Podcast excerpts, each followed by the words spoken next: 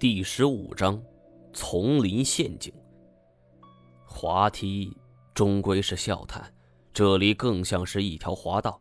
古时候用来运输大型而且不易搬运的东西，比如雕刻巨型石龙所产生的废料。见行路率先滑了下去，太监一提气儿也跃了上去，是紧随其后。我见状也赶忙跟了过去，接着就是金锁。白夜、程天侯一行人则跟在身后。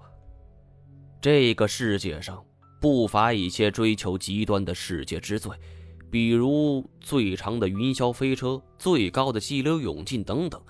但是我知道，这个世界上也必然存在着世界上最高最长的滑梯。但是我坚信。就算是吉尼斯所承认的世界之最，也无法跟我们目前所正在承受的这条滑梯相比。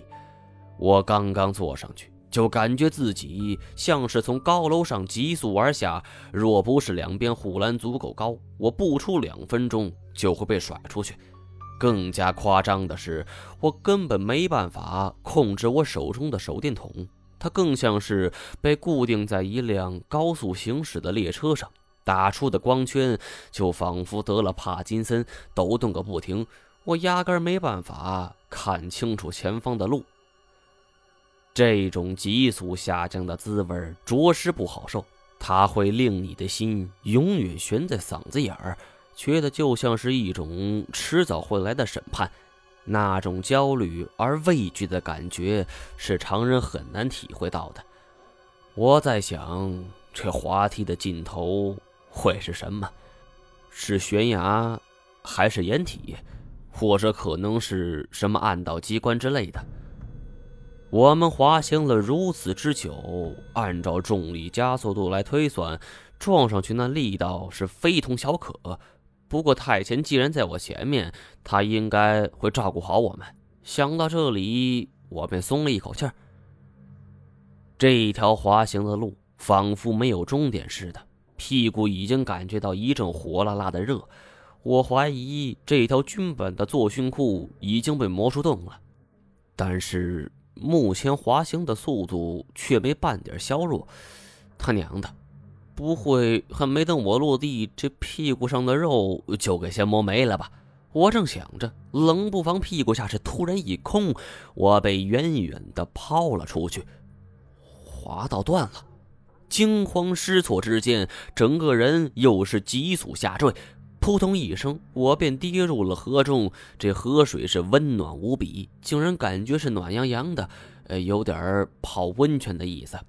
不过现在我是无暇享受，刚才这一切发生的太过突然，我甚至没来得及做好准备，这一口气没缓上来，接连喝了好几口河水。虽然说泡在这种类似于温暖的水中很舒服，但是这水的味道却是差强人意。慌乱之中，我努力向上游，一只手抓住了我滑动的胳膊。就将我给硬生生的提了上来，一上岸，我便跪倒在地，是拼命的咳嗽，把胃里的水全都给吐了出来。抬头一看，这太前正站在我身前，不远处行路只穿了一件文胸，正在拧那外套上的水。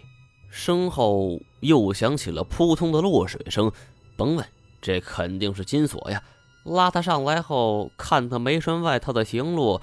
这小子不争气的流了鼻血，哎哎，这温泉泡多了就是容易上火。其实这里临近内蒙的乌兰哈达火山群，这里的温泉也是受到地壳内部岩浆作用而形成的。因为地壳板块运动隆起的地表，地底下很可能还有未冷却的岩浆，这些岩浆会不断的释放出大量热能。只是由于此类热源的能量集中，因此只要附近有孔隙的含水岩层，不仅会受热成为高温的热水，而且大部分会沸腾为蒸汽。所以这种温泉多为硫酸盐温泉。行洛也不计较，穿上外套，我则留心观察起了眼前这处风景。这里是一处洞口。这处洞口足足有三五米高，两米来宽，周围也十分平滑，看一眼就知道绝对是人为开凿的。在两边的墙壁上各有一个用来固定火把的钢圈，里边还插着熄灭的火把。不管怎样，我们还是先点燃火把吧。有了亮光之后，心里也会踏实许多，而且还可以节省电量。在火把亮起的瞬间，我便注意到了它背后的图案。固定火把钢圈是青铜材质的。后面图案却是十分怪异，青铜圈连接着的是一面青铜盾，六角形，上面镌刻的是几个人举着火把站在一扇门前。这一扇门是铆钉铆榫，做工精细。这门楣上还挂着一块匾额，上面写着字，我却是一个也不认识。我不禁看了看面前这个洞口，哎。这青铜盾上的画怎么，呃，这么像这个洞口呢？我仔细看了一下这个洞口，两边还残留着荷叶，门楣上也有一块平滑的方形痕迹。从大小看，确实是挂匾用的。既然这个门就在这儿，为什么两边的青铜盾上还镌刻着这样的图案呢？我实在是想不明白。太前则是死死盯着青铜盾，一言不发，犀利的目光似乎要将他穿透。金锁则上前敲了敲青铜盾，看这架势是想知道，哎，这个值多少钱？但是大概是看着不好拆卸，他又转头：“那毛爷，哎，咱们别在这干耗了，呃，接着走吧。”我回头看了一眼行路，他也不说话。直接从我手里拿过火把，带着我们往前走去。太前在这个时候做了一个极其细微的动作，他右手放在腰间的金色短剑上，跟在行洛身后。我的心是猛然提了起来，不至于吧？连太前都如此，这个模样就像如临大敌一般。哎，难道说这里面真有无法应对的危险？太前走过我身边的时候，对我说了三个字：“跟紧我。”这话我哪敢不听啊！赶紧紧走两步，便跟上前去。进入洞口之后，眼前的景色又发生了变化。我们面前居然是一处森林。没错，在地下世界中没有任何的光合作用，可我们的面前……却的的确确是一片植被繁茂的丛林，我一度怀疑自己眼花了，还狠狠地掐了自己胳膊一下，是真疼啊！没错，那是真的，这真的是一片茂密的丛林呢。除了太前和那几个浑身哆嗦的伙计，我们所有人是无不大惊。毛毛毛爷，这这哎，这可是您的强项。我苦笑无语呀！要是在陆地上，我自信绝不可能在丛林中迷路。就算是没有指北针等专业性的辅助工具，我也可以借助阳光等自然条件来辨明方向。但是在这儿，我却是束手无策。我走进这片丛林，只见高耸入云的大树在丛林外围是密密麻麻的围成了一堵墙。中间仅仅留下了半人宽的缝隙，除非这人瘦得跟竹竿似的，否则绝不可能从这钻出去。抬头望去，这种树高的一眼望不到尽头。我常年混迹丛林，知道这世界上最高的树木乃是欧洲的杏仁桉，随随便便就能长个百十来米，笔直的树干更是直插云霄。可是。耸立在我面前的这一片森林呢，虽然无法得窥其全貌，但是直觉告诉我，杏仁桉在他面前只是小儿科。这到底是什么树啊？不受光合作用的影响，居然还能长这么大！忽然，我觉得有点异常，不觉伸出手去摸了一下树干，这一摸。却是心头大惊。我只觉是入手升温，这些竟然都是石头。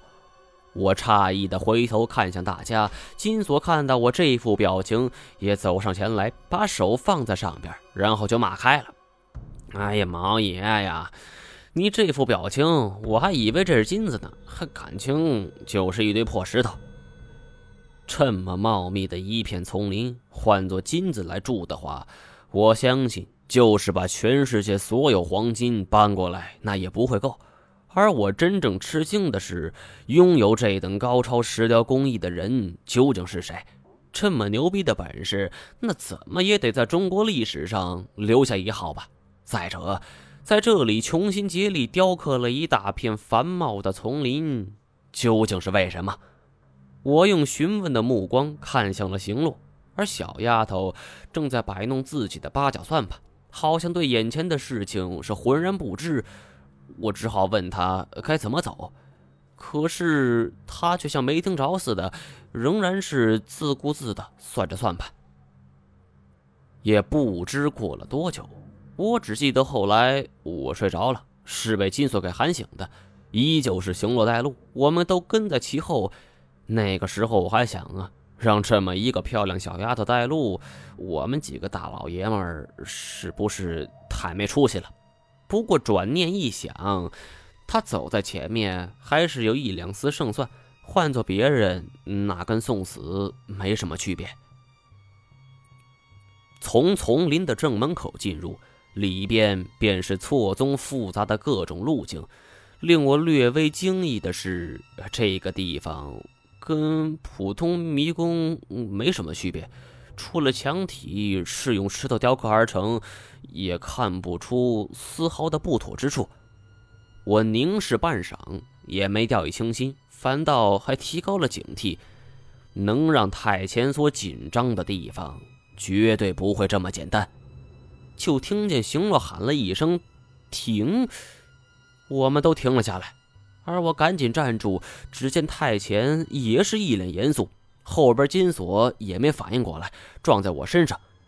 呃，怎么了？前面有机关。星落莞尔一笑，从钱包里就拿出一个小小的金丝笼，里边有一只动物在极力挣扎。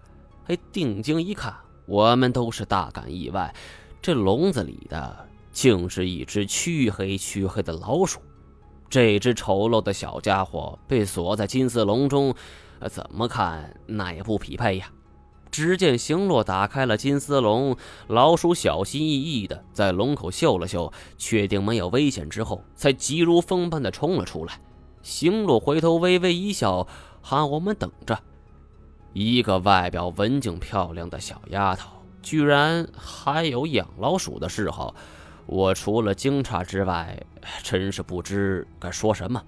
一般的女孩看见老鼠都是唯恐避之不及，但是时尚可人的行路竟然毫不避讳。我现在终于说服自己了，这个小丫头绝对不简单呢。老鼠奔跑的速度依旧很快，瞬间已经冲到太前，提醒我们有危险之地。只见那老鼠刚刚走到岔路口，地面是猛然下陷，裂开了一个三米见方的大洞。老鼠面对这种突发情况，也被吓了一跳。幸亏它身手敏捷，趁着地砖还没完全陷落之前，就奋力向上一跃，沿着洞壁向我们脚下地面跑上来。我们不由得是全都围上前去，看看究竟发生了什么。